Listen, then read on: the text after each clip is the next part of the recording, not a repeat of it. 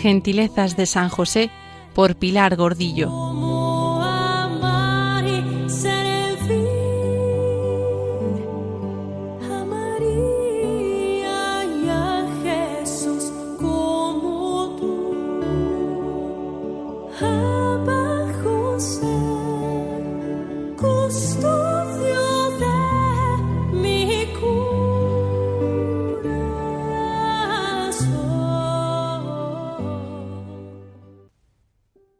Nos detenemos hoy en el taller de carpintero de José.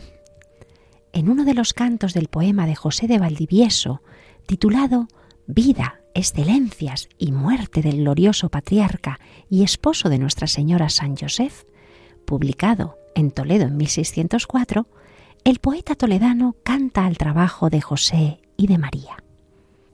Es el trabajo puerta de la honra, muerte del vicio, de la virtud, vida el ocio es puerta vil de la deshonra. Hace Josef que la madera cruja, quejosa de la sierra que la ofende.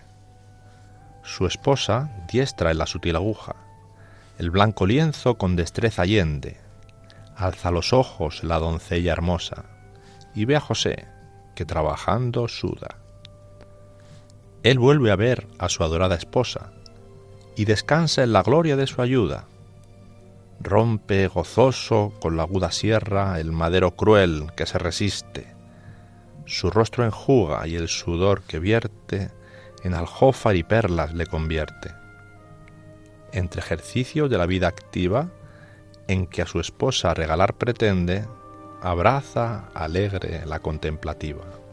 Qué maravilla el taller de José también el franciscano sevillano Bernardino de Laredo, en su Tratado de San José, publicado en 1635, nos cuenta cómo Dios ordenó que el Santísimo José fuese oficial carpintero, y se estaba junto con él, nuestro sacratísimo niño, y le ayudaba en cositas, y le decía muchas veces que le hiciese una cruz, dándole la traza y forma como la había de hacer.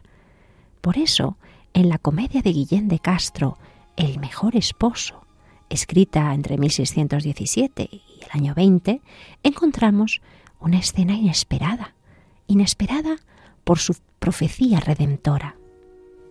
Qué gozoso, qué contento voy codicioso a ejercer el trabajo que ha de ser de tales vidas sustento.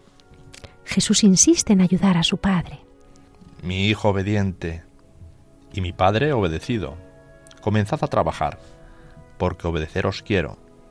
Traed la sierra, ese madero, y es otro se ha de igualar, andando en el trabajo, cruzándose los maderos, que de guarecer con ellos una puerta. Jesús, al ver que se cruzan los maderos, dirá, Qué bien parecen así, cuánto me alegro de verlos, pues por mi divino ser tan importantes serán, que en esta forma que están puertas del cielo han de ser.